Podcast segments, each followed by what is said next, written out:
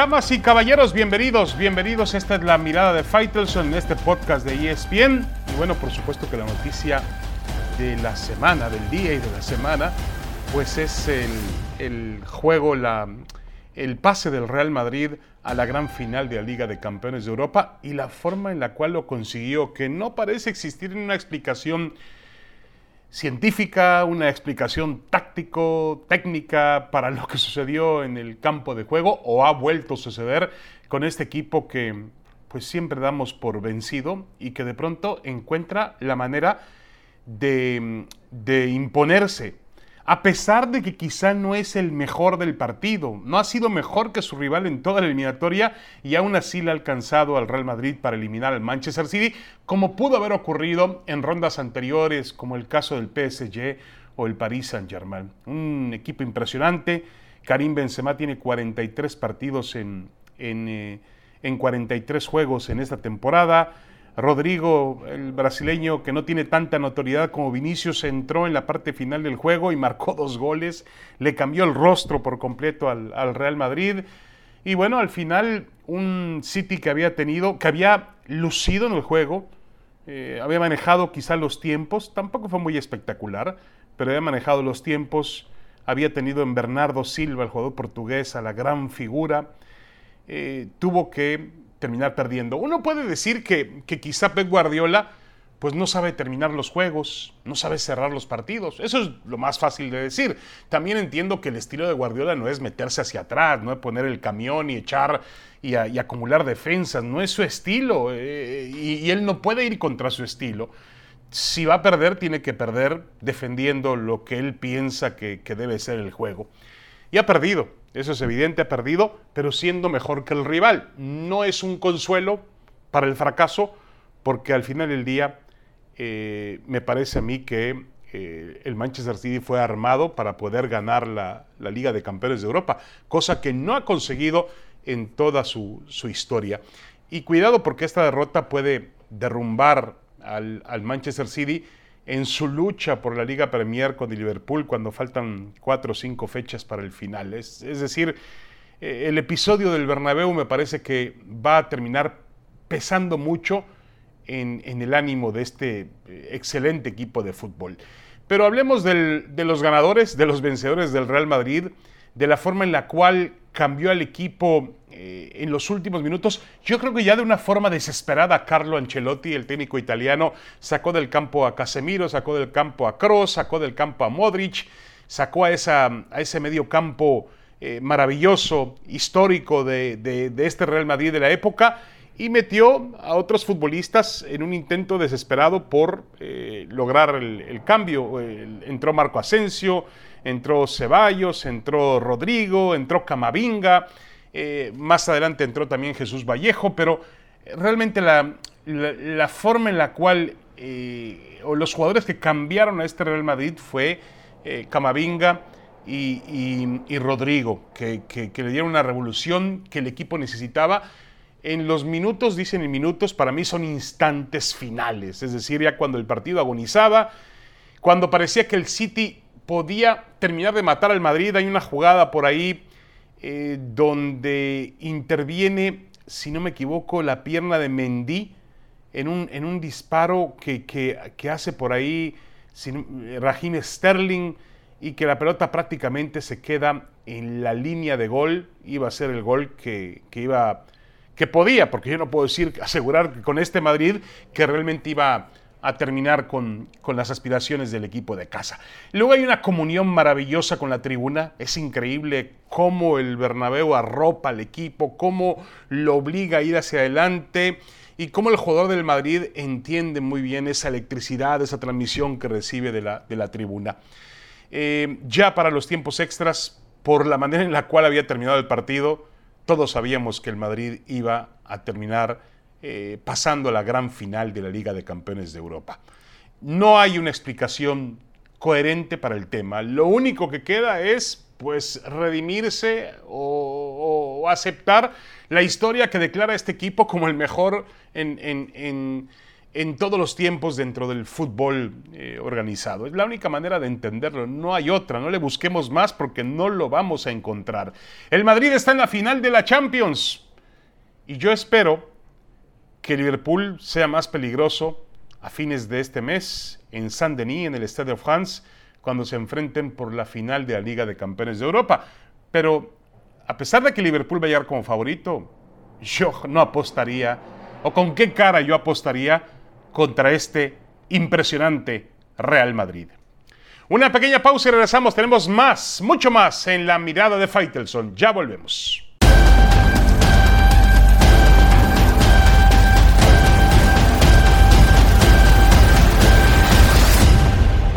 Regresamos a la mirada de Faitelson de cara a lo que van a ser los juegos de reclasificación del fútbol mexicano.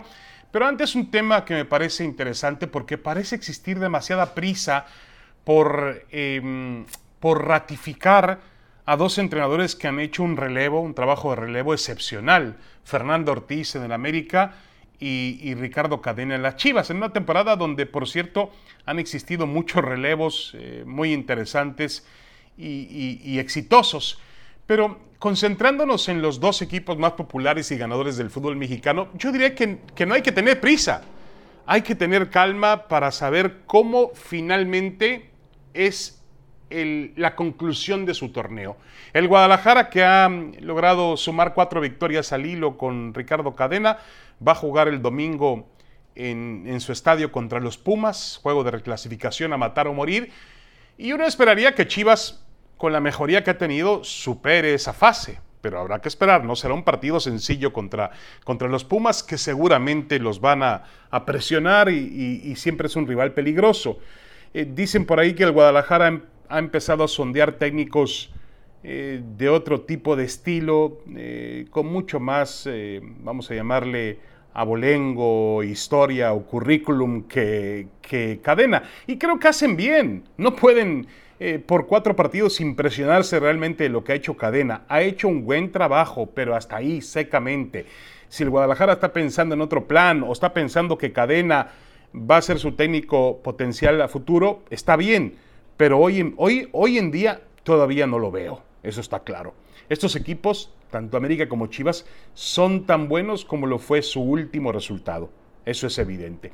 Y el tema de Fernando Ortiz, que ha sido un relevo fantástico, que ha terminado con una América que no ha, no ha perdido sus últimos seis, siete partidos, que realmente ha mostrado una mejoría en el campo de juego y que de ser último en la tabla general le alcanzó para meterse como cuarto clasificado directo a la liguilla. En América está ya en los cuartos de final y es un equipo obviamente que incrementa sus bonos cuando llega a esta parte de la, de la competencia. Así que al América habrá que tenerlo en consideración para eso eh, y habrá también que eh, obviamente darle pues em, el crédito que merece Fernando Ortiz, pero tampoco se trata ya de ratificar a Fernando Ortiz. ¿Qué pasa si el América es eliminado a las primeras en la liguilla en cuartos de final? Habrá que ver la forma también en la que es eliminado, la forma en la cual avanza, hasta dónde llega. Yo creo que ni Chivas ni América pueden precipitarse al calor de una racha. Esta es una racha, es muy positiva. Qué bueno que se recuperaron futbolísticamente porque le hacen falta al torneo eso está claro, que los dos equipos más populares estén eh, recuperados y con otro semblante, le hace falta al campeonato. Pero con calma, con mucha calma. Y la liguilla, mejor dicho, la antesala de la liguilla, la reclasificación va a comenzar este fin de semana. Dos partidos para el sábado y dos más para, para el domingo. Eh, llama la atención además de ese Chivas Pumas, el Cruz Azul Necaxa, que es un juego muy parejo, muy pero muy parejo. Juan Reynoso pues no ha encontrado la fórmula de hacer funcionar correctamente este Cruz Azul.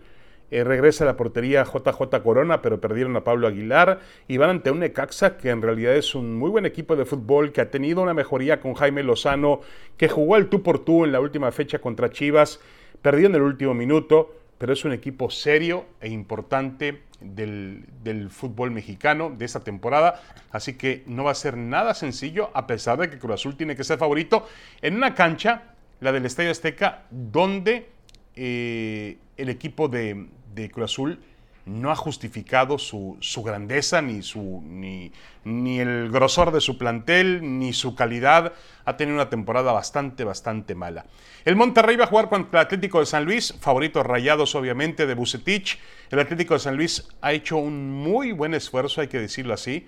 Hay que aplaudir lo que ha hecho el equipo eh, con la recuperación que ha tenido al final de la temporada, sobre todo después de la llegada del señor Jardín, el técnico brasileiro. Eh, pero me parece que Monterrey tiene que ser declarado favorito en casa. No hay más. Monterrey es un equipo, eh, ya lo hemos, nos hemos cansado de decirlo, que es uno de los planteles mejor armados del campeonato. Y, y, obviamente tiene que responder a eso. A veces no lo parece o no lo parece entender el equipo de Monterrey y sus futbolistas. Y el otro partido es Puebla-Mazatlán para el domingo, además del Chivas-Pumas, Puebla-Mazatlán se enfrentaron en la última fecha del torneo en Mazatlán. Ganó el Mazatlán que con Gabriel Caballero ha hecho un gran esfuerzo por meterse a la reclasificación, pero hasta ahí nada más. El Puebla tiene que ser el favorito para ganar el partido. Así que mis favoritos son Cruz Azul sobre Necaxa, Monterrey sobre Atlético San Luis, Puebla sobre Mazatlán y creo que Pumas elimina a las Chivas. Ya lo veremos.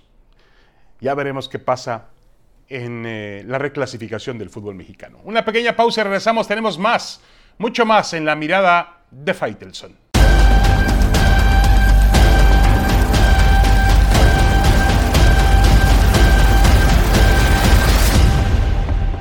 Regresamos, regresamos a esta mirada de Faitelson que grabamos hoy desde Las Vegas, Nevada, la sede del combate entre Saúl El Canelo Álvarez y Dimitri Vivol. Va a buscar el campeonato de las 175 libras, que sería el segundo de su carrera. Ya alguna vez venció al ruso Sergey Kovalev, también en este peso. El Canelo que ha mostrado una capacidad fantástica para bajar y subir de peso. Y eso hay que reconocérselo. Y además su cuerpo se adapta a diferentes divisiones, cosa que ningún otro boxeador en la historia pues ha hecho con tanta frecuencia y con tanta eficacia. Generalmente los boxeadores suben de división y van ganando división por división, pero no bajan de peso para volver a una división y luego regresan otra vez. No.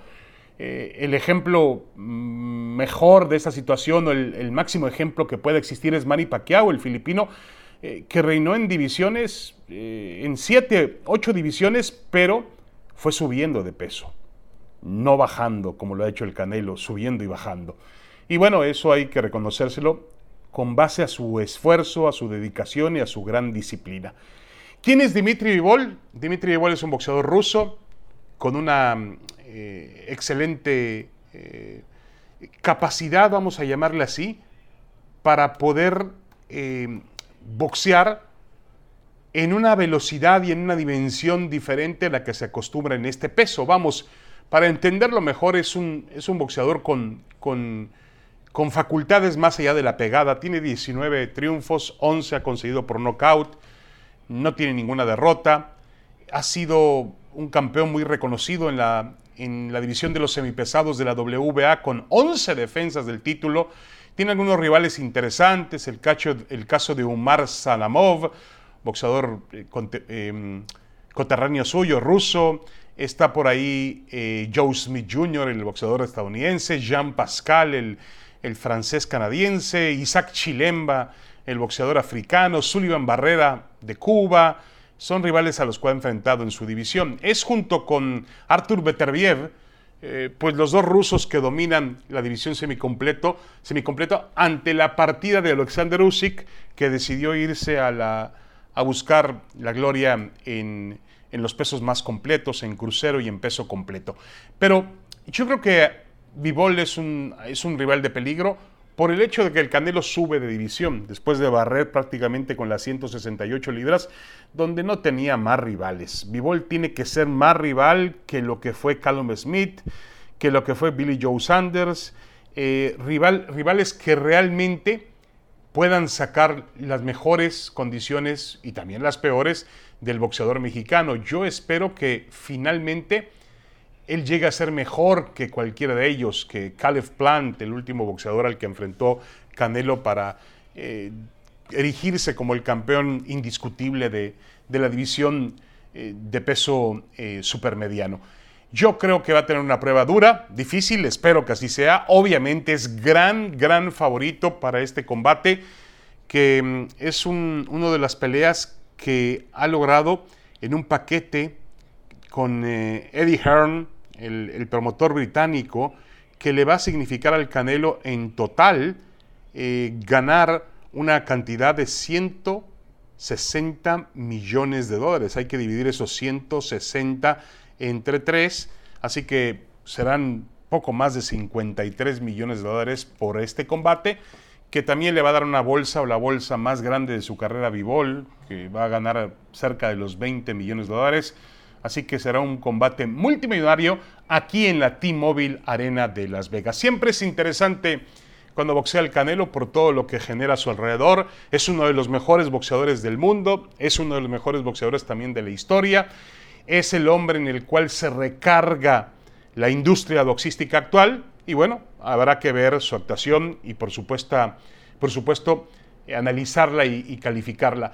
Eh, hay que recordar que ya tiene firmada la tercera pelea con Gennady Golovkin para el mes de septiembre, pero todo va a depender de lo que pase eh, este sábado por la noche. Se da por descontado que el Canelo va a ganar y que estará listo para enfrentar a Golovkin que viene de vencer a Ryota Murata y que acaba de cumplir el kazajo 40 años de edad. La pelea va a ser en, septiembre y, bueno, ya habrá tiempo de hablar de ese combate. Y como dijo el propio Canelo, no podemos hablar de una... Mm, de, no podemos hablar de una pelea, de una tercera pelea con Golovkin si primero no le da la seriedad y la importancia que merece Dimitri Vivol. Y este boxeador ruso eh, creo que merece toda la atención del Canelo, le saca 10 centímetros de, mm, estatura, mide un metro 83 por un metro 73 del Canelo, tiene 31 años de edad, 31 años de edad, eh, estudió mm, educación física y deporte